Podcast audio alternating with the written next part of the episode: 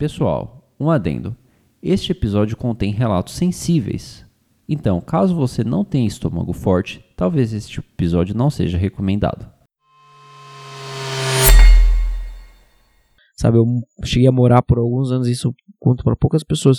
Eu morei por alguns anos no fundo de uma igreja, assim, num lugar de teto de eternite, em que é, durante o inverno minha roupa ficava molhada, né? Porque o teto de eternite transmite a umidade, e durante o verão ficava insuportável, porque tinha um monte de pernilongo e tal, e, é, e não dava para dormir, que era um calor infernal, muito perrengue. Eu via barulho de rato correndo em cima, sabe? Tipo, era duro, era duro. Eu não gostaria que meu filho no futuro passasse por isso, mas para mim foi muito importante.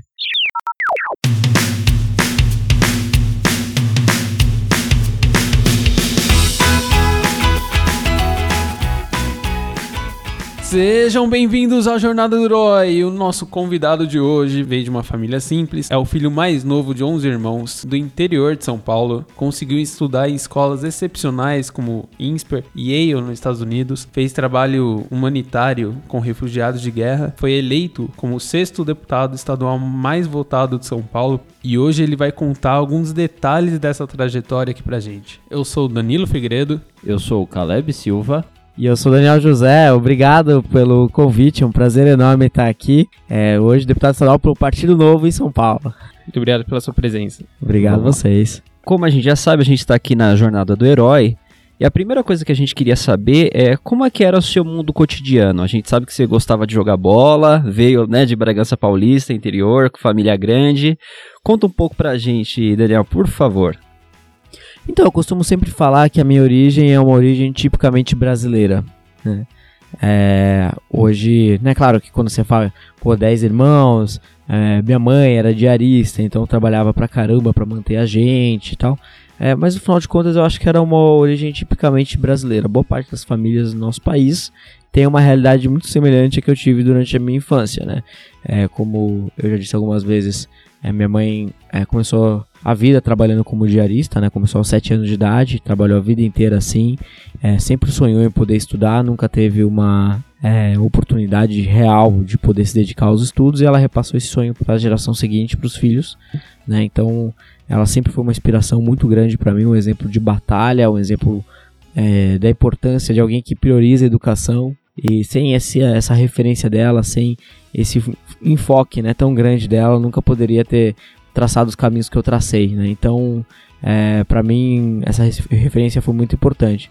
Meu pai hoje tem 95 anos, é bem, né, idoso, mas está com uma saúde super boa, uma pessoa fantástica, um exemplo para mim de valores, é incrível, assim, não, um herói para mim, na verdade ele é meu herói. E e ele desde jovem queria ser padre, não deu certo, que resolveu ter 11 filhos, né? Então, é. teve algo que deu errado no meio do caminho. Mas assim, como eu tava falando, né, uma origem tipicamente brasileira. Eu gostava de passar boa parte do meu tempo jogando bola na rua. Eu não gostava de estudar. Apesar de ter tido uma oportunidade de estudar numa escola particular com bolsa de estudos, uma escola católica da minha cidade, eu mesmo assim nunca aproveitei tão bem essa oportunidade, até que durante o colegial resolvi mudar de direção e, resolvi estudar de verdade. E aí que as coisas começaram a acontecer, aí que comecei a ver que era possível fazer é, coisas além daquilo que eu imaginava, é, apesar de estar num lugar que, enfim, é, não propicia um ambiente que não propicia grandes inspirações, né? Não tinha contato com grandes mentores, não tinha contato com pessoas que tinham feito trajetórias incríveis e tudo mais, mas eu tinha uma insatisfação muito grande interna, assim, eu tinha uma vontade muito grande de tentar ir além, de tentar fazer a diferença, de tentar é, fazer com que no futuro o meu trabalho se traduzisse em melhora de qualidade de vida para as pessoas que, para os jovens, crianças e jovens que tiveram origens semelhantes às minhas, né, que são a maioria dos, das crianças e jovens do Brasil. Então, isso sempre teve na minha cabeça, né, eu sempre tive esse lado assim de tentar fazer diferença, é, a noção também, né, e um pouco assim pelo, meu, pelo fato do meu pai é, ser mais idoso, né, ele sempre falou para mim que o tempo passa muito rápido. Então, se ele com 95 anos, né, fala todos, quase todos os dias para mim que o tempo passa rápido, né? Então, poxa, eu tenho que aproveitar esse tempo da melhor maneira possível. Então, é, no final de contas, ele foi uma referência para mim, é, para gerar essa também um pouco dessa insatisfação de tentar ir além daquilo que eu achava que fosse possível. Enfim, foi uma foi o pontapé inicial. Né, quando eu comecei eu... a estudar e fiz vestibular e deu tudo certo e eu vim para São Paulo estudar. E você comentou que no ensino médio foi quando você começou a se preocupar em querer mudar a sua situação, certo? É, você consegue identificar o que, que te deu esse estalo? Então, acho que assim, teve um lado, tem um lado que. Tem, acho que é uma combinação de fatores, né? Primeiro que eu era muito. Em, eu, sonhava muito alto, né? Eu sonhava grande, né? Aquela coisa de você.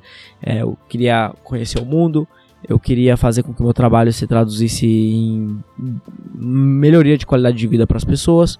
Eu era muito competitivo, então eu sempre fui gostei de competir, mas eu nunca liguei para a escola. Até que em um momento eu comecei a ver que se eu não mudasse de direção, eu não ia conseguir fazer todas aquelas coisas que eu gostaria de fazer. Então eu vi que o tempo estava acabando.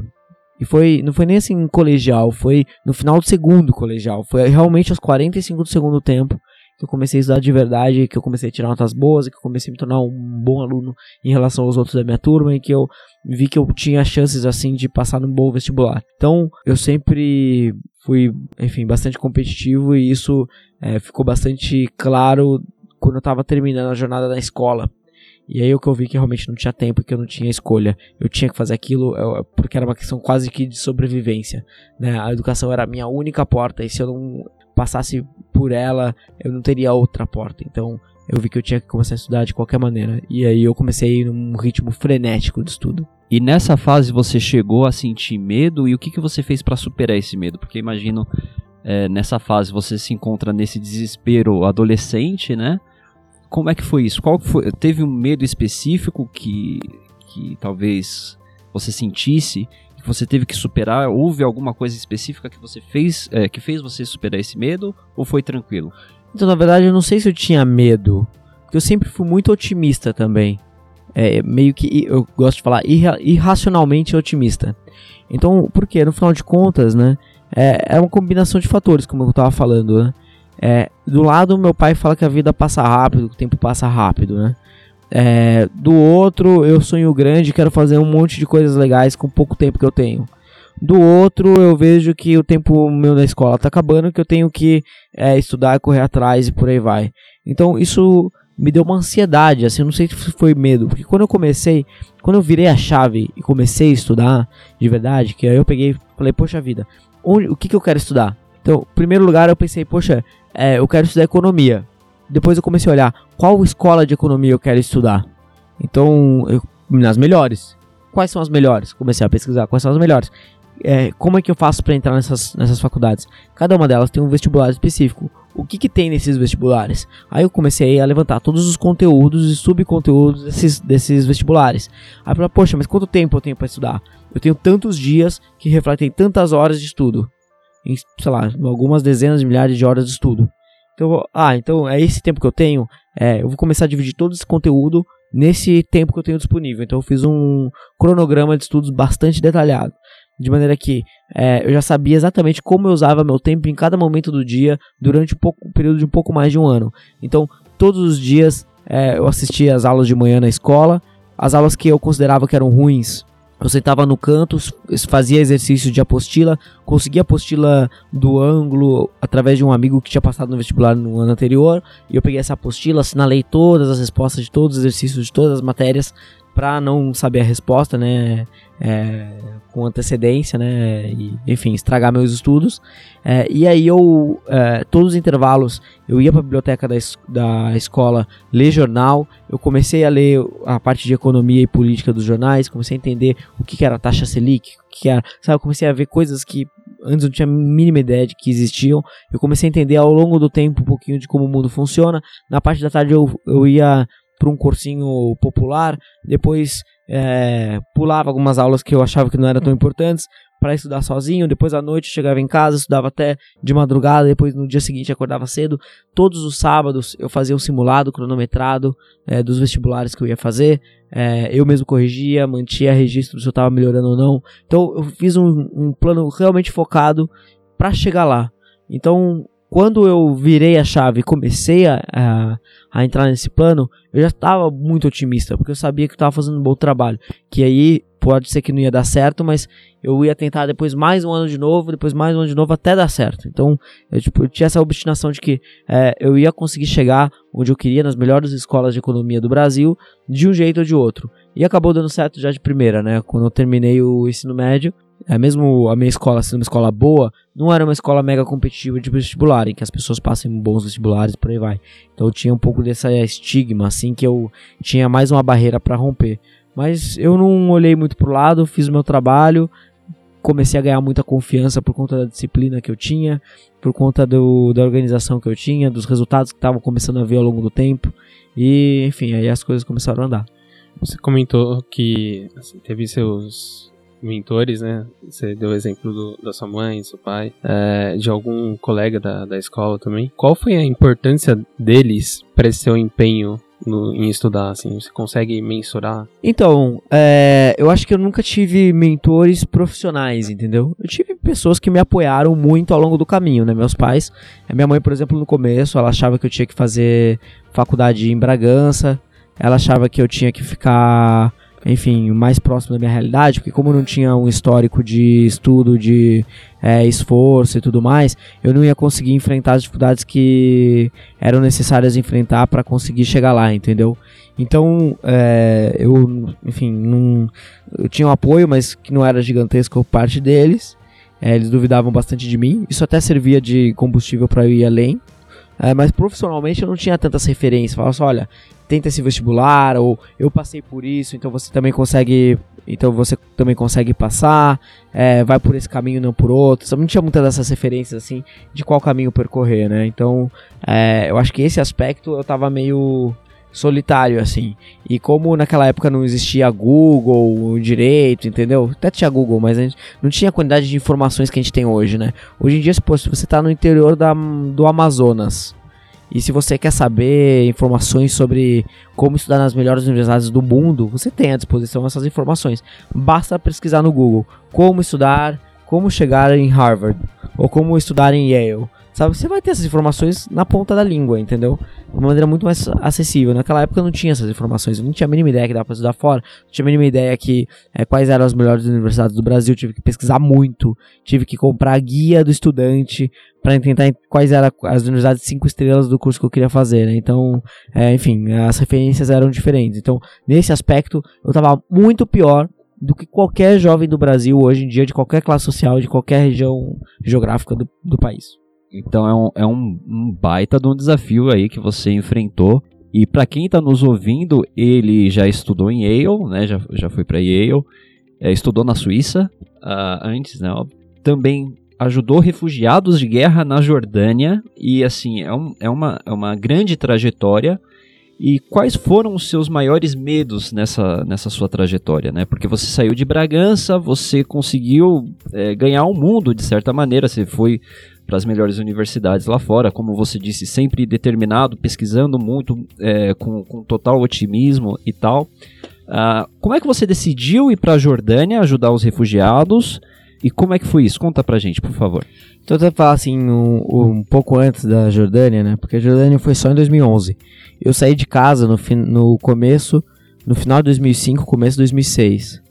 E para mim foi uma grande quebra de estrutura se eu acho que teve um passo que para mim foi, fez total diferença, foi de ter entrado numa boa faculdade de economia, é, numa das melhores do país. Então, eu fui estudar no INSPER, que é uma baita escola, ganhei bolsa de estudos, é, que na época o máximo era 80%. Aí eu fui atrás dos 20% restantes, consegui através da fundação estudar, passei um perrengue danado durante a faculdade. Eu tinha 10 reais por dia para me manter, isso no pra Vila Olímpia, que é onde fica na região de São Paulo, onde fica o INSPER, que é uma das regiões mais caras da cidade, era uma quantidade muito pequena de recursos. Metade do meu dinheiro diário ia para transporte, para o ônibus ida e volta, e metade para café da manhã, almoço e janta. Então, claramente não fechava a conta e no final de contas é, eu tinha passava boa parte dos dias da semana com salgado, com sabe coisa assim bem precário mesmo. Sim. Isso sim. foi bem duro, mas foi um período que eu acho que para mim foi muito importante porque eu me provei que é possível é, superar as dificuldades mais absurdas que a gente acha que, são insuperáveis, entendeu? Então, é, isso para mim foi muito, muito importante. Agora, é, ter entrado numa boa faculdade para mim fez toda a diferença. E foi uma foi disruptivo porque ele abriu é, essa oportunidade, abriu várias outras oportunidades que estão muito longe do alcance de muitas outras pessoas, infelizmente, né? Então, é, ter entrado numa boa faculdade me possibilitou fazer um intercâmbio na Suíça, na verdade, não é tão correlacionado assim com a faculdade, né? É, mas me possibilitou é, começar, pegar um estágio ótimo, depois trabalhar é, em um banco de investimentos super bom, banco americano tudo mais, onde aprendi tive referências aí sim, profissionais fantásticas. Eu tive referência profissionais durante a faculdade, durante a Fundação Estudar, é, toda essa época, né, como bolsista da Fundação Estudar, desde 2006. Aprendi muito, porque a comunidade da Fundação Estudar tem pessoas que são referências nas diversas áreas, assim, profissionais. Então, com eles eu aprendi o que é um bom profissional, sabe? O que é alguém que vai, que vai adiante, assim. Eu dificilmente vou receber um conselho profissional da minha mãe, porque ela tem uma origem simples, ela trabalhou a vida inteira com um, trabalho simples e ela não tem essa bagagem. Então, é, até lembro que quando eu ia fazer entrevista para estágio, né? Eu, poxa, se minha mãe fosse uma diretora de empresa, ela falava: olha, na entrevista vai por esse esse caminho, não vai por esse por esse, leia essas notícias, não leia essas, tal, tal, tal. A minha mãe, né? Ela fala assim: ah, que bom que você vai fazer uma entrevista de estágio. Onde, onde você vai fazer? Ah, eu vou fazer no JP Morgan, que é o banco americano. Ah, o quê? O que, que é isso, né? Ah, fica tranquilo que eu vou acender uma velhinha para você na horário da, da entrevista. Então, assim, é, era o máximo que ela podia fazer por mim, que eu acho uma coisa fantástica e que é, eu vou, assim, lembrar para sempre, que para mim significa muito, mas tá muito longe também de ser um conselho prático de como você manda bem numa entrevista. Eu tive que descobrir meio que na marra. E eu acho que todos é, esses passos, depois veio a Jordânia, né? Todos esses passos tiveram pequenos medos, assim de, de enfrentar o desconhecido, de quebrar a cara, porque para passar no banco de investimento super bom, eu fui rejeitado em várias entrevistas. Para conseguir fazer a faculdade, eu passei por vários perrengues, sabe? Então, sabe aquela coisa, tipo, eu hoje pensando, por exemplo, ah, quando eu tiver um filho no futuro, eu vou ficar com o coração muito apertado se ele tiver que apanhar muito para chegar onde ele quer chegar, sabe? De, pô, é, tomar não, de às vezes passar por dificuldades assim de ser desvalorizado, passar por dificuldades assim, pô, de não conseguir pagar o almoço, entendeu?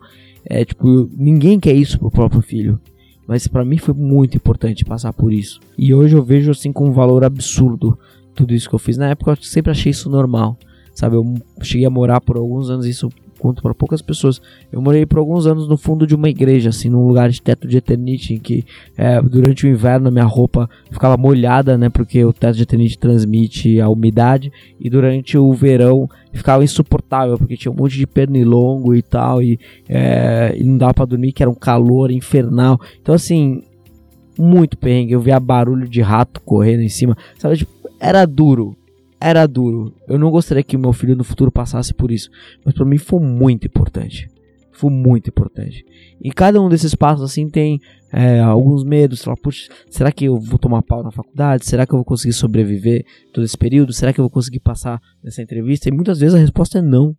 E você fracassa aqui, fracassa lá. E quando eu fui para Jordânia foi até um negócio diferente porque eu tava indo para um lugar que tem uma cultura completamente diferente, um lugar que tem um, uma língua completamente diferente, tentando fazer a diferença, né, para melhorar a vida desses refugiados, para tentar dar um suporte, uma assistência emergencial que ajude eles a dar o próximo passo da vida deles, né, de ser é, repatriados para um lugar onde eles não sejam perseguidos por conta da sua religião, por aí vai, né, um lugar, um ambiente mais livre onde eu, é o, um valor que eu acredito muito, né, da liberdade, né? a gente tem que estar no ambiente, para ser feliz a gente tem que ser livre.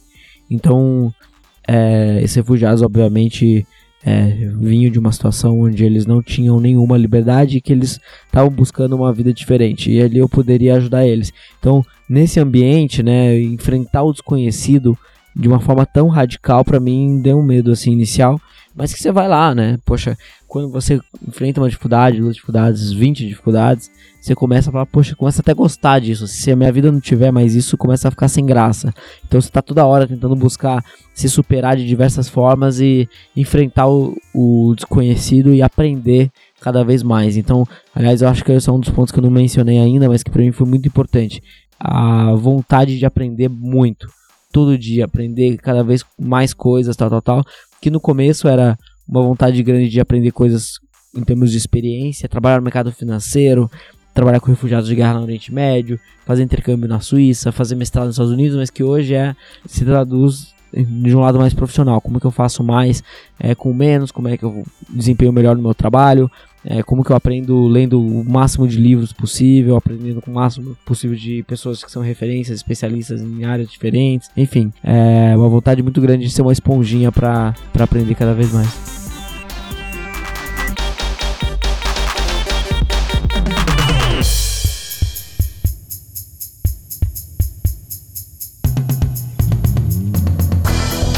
Daniel, conta pra gente, será que você pode contar para nós um episódio que foi muito marcante para você lá na Jordânia? Uh, alguém que você conheceu, um episódio que te marcou profundamente, que impacta na sua vida até hoje? Então, eu acho que foram, na verdade, alguns é, que me marcaram. A experiência na Jordânia, para mim, é, foi uma experiência muito, muito dura em diversos sentidos porque é um ambiente completamente diferente daquilo que a gente conhece como sociedade, enfim, é uma sociedade não tão é, ocidental, é um ambiente completamente diferente, é, a língua completamente diferente. Eu lembro, poxa, das mesquitas, né, que transmitem né, em, em alto-falantes as orações cinco vezes ao dia, começando às 3h40 e pouco da manhã, terminando no pôr do sol às 5 e pouco da tarde. Então isso era, sabe, era um...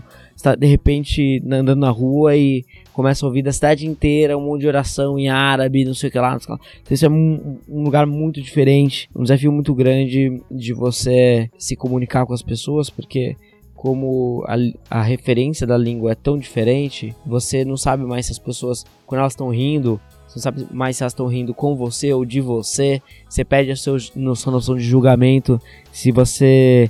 É, você não entende o que as pessoas estão querendo dizer exatamente. É como se você virasse uma criança de novo. Então, isso acabou me trazendo desafios bastante grandes, dificuldades bastante grandes. Mas uma experiência de vida muito valiosa, porque eu comecei a lidar com pessoas que passaram por coisas que a gente no Brasil não está acostumado é, a ver. Então, talvez mais recentemente com os refugiados da Venezuela, talvez mais recentemente com o número é, crescente de refugiados da Síria que estão vindo para São Paulo, a gente comece a ver um pouquinho. Quem tem mais contato direto com esses refugiados começa a ter um pouquinho mais dessas, dessas, desses toques assim, né, de você, pô, o que, que é passar por uma guerra civil? O que, que é você é, hoje, por exemplo, chegar em casa, seu pai virar assim, olha, a gente vai nessa madrugada sair de casa sem levar nada, é, roupa, mala, nada, e a gente vai até a fronteira do país e vai buscar inventar nossa vida do zero. Porque se a gente sair daqui com mala, as pessoas vão perceber e elas vão perseguir a gente, a gente corre risco. E se a gente ficar aqui mais alguns dias, eu não sei se a gente sobrevive. Então, você lidar com pessoas que passaram por isso, e pior, pessoas muitas vezes que foram torturadas, pessoas que tiveram parentes da família que foram raptados e nunca mais voltaram e que aí sim a família se tocou que tinha que ir embora. Então, para dar o um exemplo, eu, conversava com várias pessoas que passaram por diversos níveis e tipos de tortura. Então, conversei com, é, por exemplo, um ex-campeão de boxe do Iraque que foi torturado com uma furadeira no quadril. Então, é uma tortura muito comum que eles faziam lá.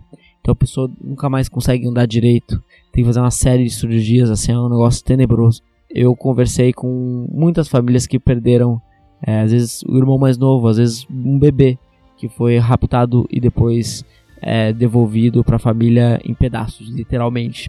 Eu conversei com, com uma pessoa, por exemplo, que foi, aliás, um encontro muito marcante, talvez um dos mais marcantes, que foi torturado com armas biológicas. Então, por exemplo, a cabeça dele estava no tamanho de três vezes maior que uma cabeça comum e completamente deformada. Então você começa a falar com ela, o desafio é você ver um ser humano ali. É você ver que ali tem uma pessoa, é, você ter que criar alguma empatia por, por essas pessoas é muito difícil porque a gente nunca passou por isso. A gente tem nossas mazelas aqui no Brasil, lidar com a pobreza, enfim, lidar com a violência em outras formas, mas é, você se colocar no lugar de uma pessoa que passou por coisas tão drásticas é muito difícil. E isso para mim é até um negócio que me incomodava. Eu queria tentar me colocar no lugar delas, mas eu não conseguia. É, enfim, foi, foram assim experiências que eu levo comigo para sempre e que eu aprendi muito e que até a entender assim até que ponto que o ser humano consegue conseguir, né? Qual que é, chegar, né? Qual que é o limite do lado negativo da nossa humanidade, né? E enfim, foi uma experiência que eu trago comigo para sempre. Assim. Cara, é chocante o que, que você acabou de relatar pra gente. É, acho que da mesma forma que você não conseguia se colocar no lugar daquelas pessoas, né? Porque você nunca tinha passado por isso. É difícil pra gente, eu imagino, é, pra mim, né? Eu imagino pro Caleb também, é, se colocar na situação deles, obviamente, também na sua, de, sabe, de estar tá enfrentando aquilo que, assim, precisa de muita coragem também sua de estar tá ali, né? Exposto a, a essa situação. É, eu acho que talvez eu, o que eu tive que ter um pouco é de resiliência não sei se coragem, mas resiliência, porque como a situação é muito adversa, sabe, é, é, você acaba perdendo referenciais, sabe, de disse, você volta a se tornar meio que uma criança, porque você não perde noção de, de julgamento, né, se a pessoa é honesta ou não, se ela tá fazendo uma piada ou se ela tá sendo irônica ou se ela tá, é, se é uma amiga ou é inimiga, você não tem a noção dessas coisas. Então, é, o desafio é enorme, num ambiente completamente diferente, comida diferente, é, enxergando todo dia trabalhando com pessoas que passaram por dificuldades enormes. Então tudo isso exigiu bastante resiliência. Eu pensei em desistir algumas vezes, assim como por exemplo no começo da faculdade, quando eu fui para São Paulo, eu pensei em desistir várias vezes, várias vezes. Mas aí eu sempre falo não, tá bom, vou tentar um pouco mais, vou tentar um pouco mais, até esquecer da ideia de desistir. Então, é para mim foi um pouco assim. A resiliência foi muito importante. E assim, a, as próprias pessoas que estavam nessa situação de refugiados de guerra, eles estavam passando pela jornada deles, né, de, de sair daquela situação ali. E uma das, uma das fases da jornada do herói é o retorno é, para casa. E você via isso nas pessoas, tipo, elas estão saindo das casas delas, mas elas tinham essa esperança da situação melhorar no futuro e elas conseguirem voltar numa, numa condição melhor eu não via tanto otimismo assim por parte delas. Como elas viram o país delas se, ser destruído, né, elas sabiam que para voltar a ser o que era antes ia demorar décadas e que, enfim, as pessoas mais velhas não teriam essa oportunidade mais. E eles estavam ali, né, na Jordânia, no caso que recebe muitos refugiados, esperando para ser repatriados em outros países, né, na Austrália, nos Estados Unidos, em outros países da Europa, Canadá, enfim, que são destinações é, clássicas assim dos, dos refugiados. E eles sabiam que eles estavam indo em, em, busca do desconhecido ainda. Então eles estavam nesse segundo passo do, da jornada do herói. Voltar para casa eu acho que não estava muito na conta deles. E ia, é o que acaba acontecendo muitas vezes. A maior parte deles não volta. É, porque quando você está num país que teve as instituições destruídas é, em que a justiça não funciona mais, em que é, não existe mais democracia, em que é, o regime é totalitário e está longe de perder poder, em que tem uma guerra civil instaurada com grupos rivais que se matam por conta de, da religião que você sabe. Então não tem é, muito espaço para ter esperança de voltar. Né? A gente fala tanto até hoje do, do nazismo tal, é sempre grande exemplo, e a gente nem imagina muitas vezes que existem coisas acontecendo que são muito similares, né? Uh, imagino que grande desafio você relatou aqui pra gente, né, de estar lá na Jordânia e depois você foi pra Yale. Como é que foi? Como, é que, como tava a sua mentalidade quando você foi pra Yale? Na minha cabeça, quando eu fui fazer mestrado, né, é, depois dessa experiência na Jordânia, eu ainda voltei pro Brasil, trabalhei um ano no mercado financeiro, então é, voltando a fazer aquilo que eu sabia fazer um pouco melhor. E depois disso, desse, acho que foi um ano e meio, dois anos, eu acabei indo fazer mestrado em Yale, que foi mais uma experiência, na verdade veio de uma vontade de continuar estudando, de me preparar para o futuro, porque eu sempre pensei a longo prazo. É, eu sei que a jornada que a gente tem não é uma jornada, o tempo passa rápido, né? Mas a jornada é longa, então a gente tem que se preparar para tentar fazer o melhor trabalho possível, pensando que a gente tem décadas pela frente também, né? Então eu sabia, né, que eu entendia muito pouco sobre muitas coisas e que eu tinha que continuar a estudar. E aí surgiu a oportunidade de fazer, ó, me candidatei, né, para fazer o mestrado, ganhei bolsa de estudos de novo e fui para lá, passei dois anos lá em Yale, nos Estados Unidos.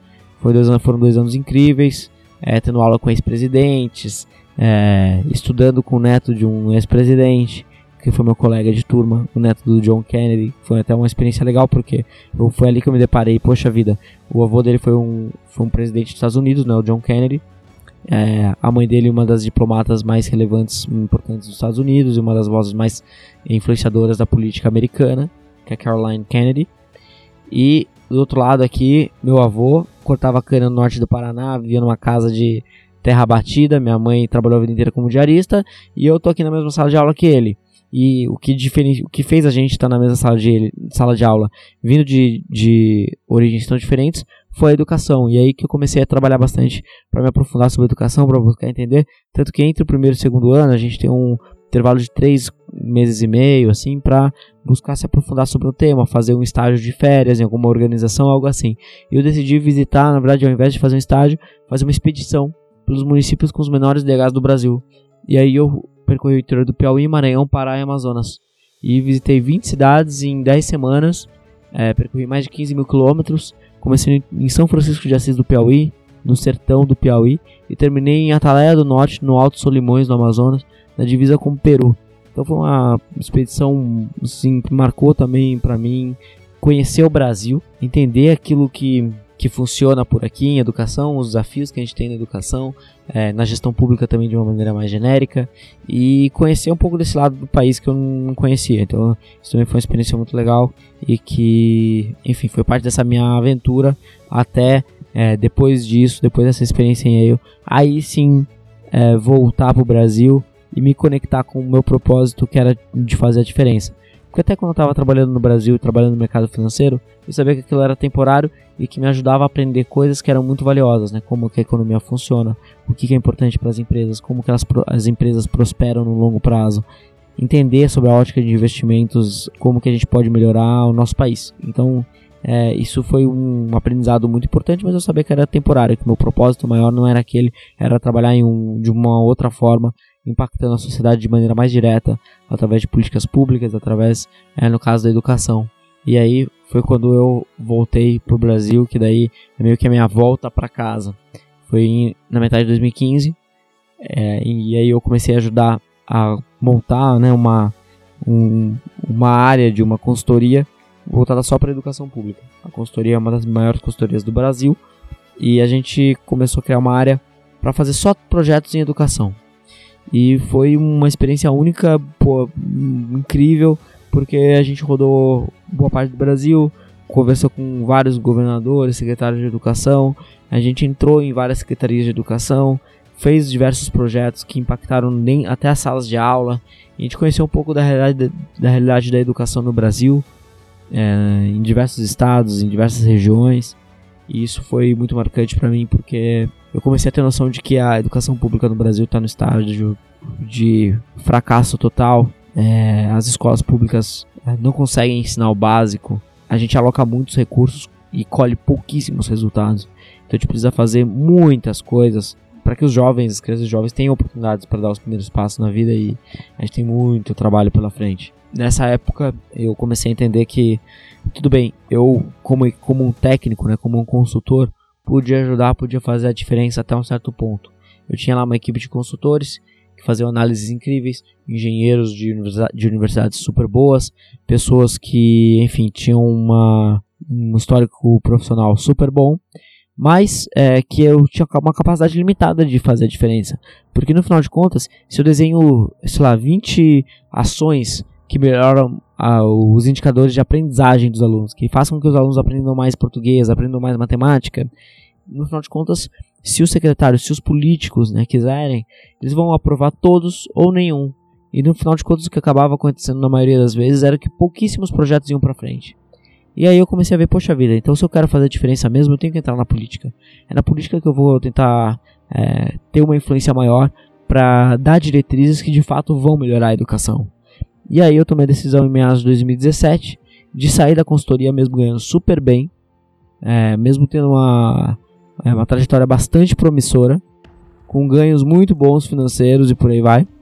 Mas eu decidi sair praticamente dois anos antes das eleições de 2018 e começar a me preparar. Então eu conversei com alguns amigos e um deles me falou que eu era um maluco, falou, Daniel, não vai dar certo, você não tem familiar na política, você não tem máquina política trabalhando para você, não tem nenhum prefeito, vereador trabalhando para você, não conhece ninguém, você não é conhecido, isso não vai dar certo. falei, não, vai dar certo sim, as pessoas querem mudança, ninguém mais aguenta os políticos que estão aí, e é, eu acho que essa é a minha vocação, então eu vou para cima. É, esse amigo é o Edu Mufarred, a gente acabou juntos criando o Renova BR, que é um programa que impulsiona pessoas que nunca se envolveram com política a se candidatarem e serem bem-sucedidos, a se tornarem mais competitivos. Então gente, eu trabalhei boa parte de 2017 para ajudar a estruturar esse, esse programa que foi realizado pelo Edu. Em começo de 2018 eu comecei a trabalhar para minha pré-campanha. Comecei aí a montar equipe, usar minhas próprias economias para trabalhar, fazer vídeo na internet, rodar o estado, todo o trabalho que a gente precisava fazer, até chegar numa campanha forte de 2018 e conseguir ser eleito deputado estadual com 183 mil votos. Um resultado muito superior àquilo que a gente imaginava. No próprio dia das eleições eu imaginava que a gente ia fazer no máximo 40 mil votos se a gente fosse muito bem sucedido. Acabamos fazendo por múltiplas vezes isso. Agora, para finalizar, a gente queria saber de você como você vê o futuro do Brasil, do mundo, da política. Eu acho que o futuro do Brasil depende muito da política, justamente porque de todas as áreas que a gente tem, talvez a política que tenha ficado mais abandonada ao longo das últimas décadas. Nosso setor privado é bom, a gente tem excelentes empreendedores, a gente tem é, pessoas muito boas trabalhando nas empresas. É, claro que a produtividade do trabalho, né? Então a produtividade dos brasileiros ainda é muito baixa, a gente tem que melhorar isso. Passa por educação, passa por melhorar a nossa infraestrutura, passa por desburocratizar o país e por aí vai. Mas boa parte desses caminhos só vão ser atingidos através da política, porque hoje a nossa classe política é muito ruim. E nesses primeiros 100 dias de mandato, né, que eu estou aqui na Assembleia Legislativa de São Paulo, eu vejo que as expectativas que a gente tinha com relação à classe política elas se confirmaram. É, a gente precisa de um choque de, de, pessoas, sabe, de cada vez mais pessoas preparadas é, e com uma cabeça nova e com ética, sabe, íntegras, que estão a fim de fazer a diferença, é, trabalhando e se envolvendo na política. Hoje o nível dos políticos que a gente tem é muito baixo, infelizmente, muito baixo. Quando não é antiético, é, tem uma capacidade de conhecimento e fazer coisas muito baixo, muito limitado. Essa é a realidade, infelizmente é, é esse cenário e não à toa a gente chegou no Brasil que a gente tem hoje. Então, é, quando eu, eu, vejo esses 100 dias, é, eu vejo que a gente já conseguiu fazer muita coisa em pouco tempo. A gente já é hoje, nós deputados novo, nós somos hoje já os deputados, alguns dos mais influentes da Assembleia Legislativa de São Paulo. A gente já consegue fazer coisas bastante impactantes. Por exemplo, a pauta de educação hoje já está comigo de uma maneira muito forte. Então, impossível passar um projeto relevante de educação sem eu ficar sabendo ou influenciar nesse projeto, na criação desse projeto. Hoje, agenda de universidades, a gente está, eu estou tocando com diretamente com o reitor da USP, com o governador. Então, tem muita coisa legal acontecendo e que a gente só consegue fazer porque a gente demonstrou capacidade, demonstrou é, trabalho duro. Então a gente trabalha muito, a gente tem formação técnica boa e a gente está afim de mudar o estado de São Paulo, mudar o Brasil. Então quanto mais pessoas assim estiverem na política, melhor. E eu acho que isso vai acontecer nos próximos anos. Então eu sou muito otimista, porque o nível das pessoas que vão entrar na política vai melhorar cada vez mais e isso vai implicar é, diretamente num, na transformação do nosso país. Eu acredito muito, muito nisso. Basta ver o que está acontecendo não só aqui na Assembleia, mas também no Congresso Nacional. Grandes reformas que até pouco tempo atrás a gente julgava impossíveis de passar, hoje estão cada vez mais factíveis. As pessoas estão acompanhando política estão cobrando seus políticos, isso tem uma influência enorme. Então, com esse círculo é, virtuoso né, de pessoas melhores entrando na política, da população de modo geral acompanhando mais a política, a gente consegue direcionar o Brasil para, enfim, realizar práticas que vão fazer com que a gente se torne um país moderno, um país com mais oportunidades para todos, um país com uma infraestrutura melhor, um país mais competitivo em relação a outros países do mundo. Então, e um país que tem um papel é, significativo diante da comunidade internacional. Então, um país que pô, o mundo admire. Então, a gente realmente tem chances de chegar lá. Claro que não vai ser rápido, não vai ser agora, demora um tempo e a gente tem que começar a pensar em gerações e não só em, em anos. Isso, é, infelizmente, é um fato, mas eu acho que, sei lá, nos próximos 20, 30 anos, o país vai ter uma outra cara, a gente vai estar tá muito mais avançado do que a gente está hoje. Cara, é muito interessante ver todas as coisas que você conseguiu fazer, todas as coisas que você deu as caras. Para quem tá ouvindo a gente, tá querendo uma fonte de inspiração, assim, tem alguma coisa que você possa passar de mensagem, qualquer coisa que você queira dizer? É, não é uma pergunta bem, bem fácil, assim, né? Eu acho que tem muitas coisas que a gente aprende ao longo do caminho. Eu, talvez assim, se tivesse que falar uma mensagem que às vezes impede muita gente de fazer coisas e que foi algo que eu ignorei, que deu muito certo, foi muito importante eu ter ignorado, foi que às vezes a gente acha que só chega a fazer coisas bacanas quem tem muito talento, sabe? Quem, quem é gênio, essas coisas assim. Eu não acredito muito nisso.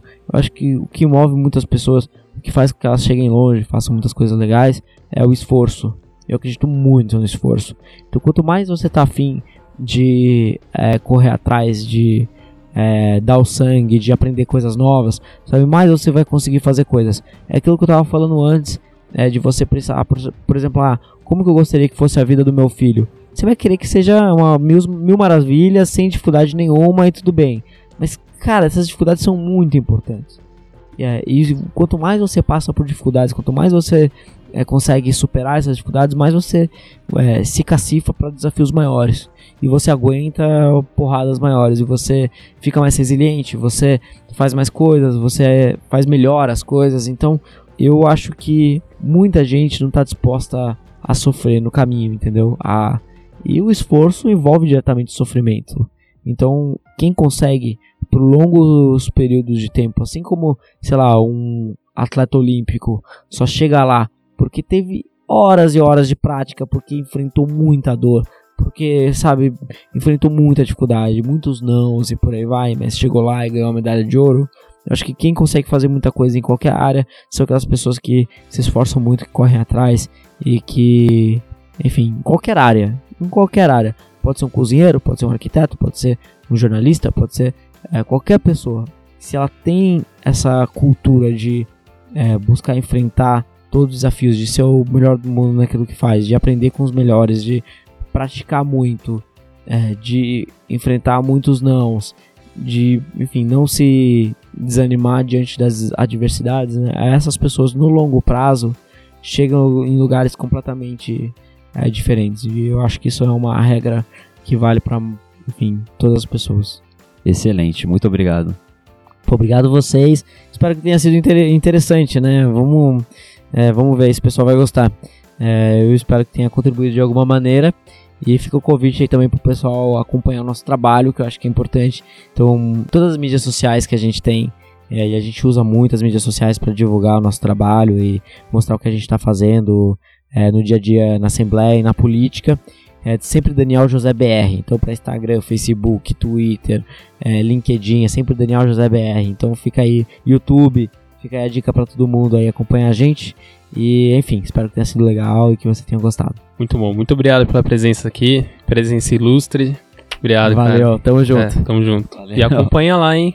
É, ah, que vai ter, vai ter episódio bom ainda. É, eu, Pô, eu adoro podcast, eu sempre ouço, sobretudo quando eu tô no carro, eu acho uma maneira muito produtiva de você usar o tempo, então eu vou ouvir sim os próximos, pode deixar.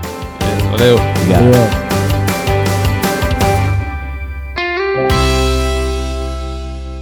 E aí, Danilo, vamos falar das nossas redes sociais? Claro. A minha, em qualquer rede social, Twitter, Instagram, LinkedIn, é Dafigol, D-A-F-I-G-O-L. Se tiver qualquer sugestão, dúvidas, críticas, fiquem à vontade para mandar um e-mail para a gente em contato@ajornada.net. As minhas redes sociais, procure no LinkedIn por Caleb Silva, no Facebook também Caleb Silva e no Instagram Caleb's Lab, Caleb C A L E B S L E B. E não se esqueça, é claro, de seguir o nosso Instagram, o Instagram aqui do nosso podcast, que é ajornada.podcast. Lá você vai poder conferir novidades, vai conferir um pouco dos nossos bastidores e muita coisa legal. Então não deixe de conferir. Se vocês quiserem mandar um direct, conversar com a gente, só entra lá no Instagram e também no Facebook, a Jornada do Herói. Caleb, você tem vergonha em falar em público ou não? Boa pergunta. Eu tenho vergonha.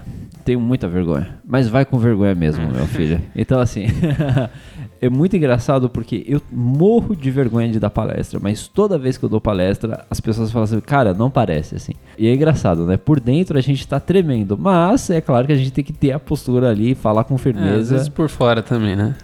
É, aí, aí eu já não sei, né? É, mas assim, felizmente eu nunca, nunca paguei mico. Todas as palestras que eu venho dando, que eu dou, pessoas elogiam muito. E principalmente, é claro, assim, recentemente estamos trabalhando com esse conteúdo da Jornada do Herói. Conteúdo muito, muito rico. Entender a nossa vida como uma jornada, mesmo que seja cíclica, é fundamental. Pode ajudar muito na vida profissional e pessoal, né, Daniel? Esse aí é um conceito presente em muitas histórias, desde mitologias de milhares de anos atrás, até filmes e desenhos que a gente vê acontecendo hoje. né? pode não parecer, mas a gente estuda muito a fundo o, o conteúdo. Como assim não parece? Não, com certeza parece. Era só pra, né, só pra Só pra ser humilde, Exa- né? Exatamente. E assim, eu gostaria de hoje, especialmente, deixar falar um pouco do, do conceito de Jung, né? A psicanálise, psicologia e a psicologia comportamental são, são fontes muito importantes para nós né, na criação de conteúdo, né?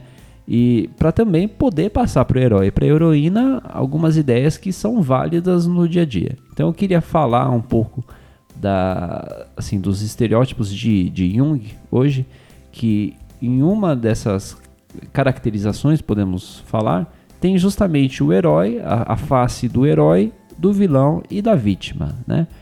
Então, muitas vezes na nossa vida, a gente encara o papel de herói, de vilão e de vítima. E você sabe como é que são essas faces, Danilo? Como que são, Caleb? Conta aí pra gente.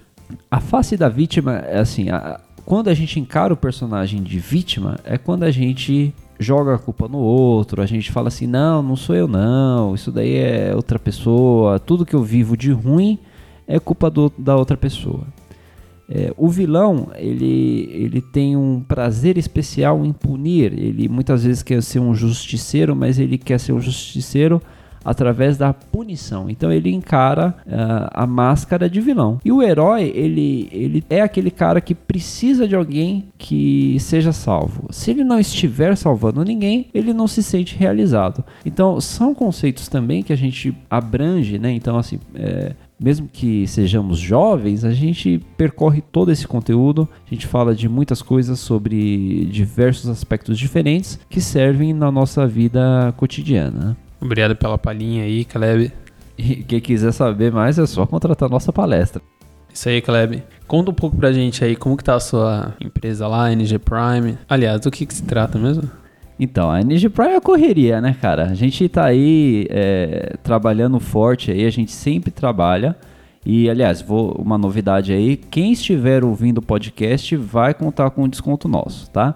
Então, com o que, que a gente trabalha? A gente trabalha ensinando idiomas em corporações, em outras empresas e também particulares. Ou seja, Seja onde você estiver, é, a gente vai até você, na sua casa, no seu emprego, ensinar inglês com um método diferenciado, com abordagem diferenciada. E para quem ouvir, para o herói e para a heroína que estiver ouvindo o nosso podcast, eu vou dar três meses de desconto em qualquer curso. É só entrar em contato com a gente e falar que ouviu a gente no podcast, que o seu desconto já está garantido.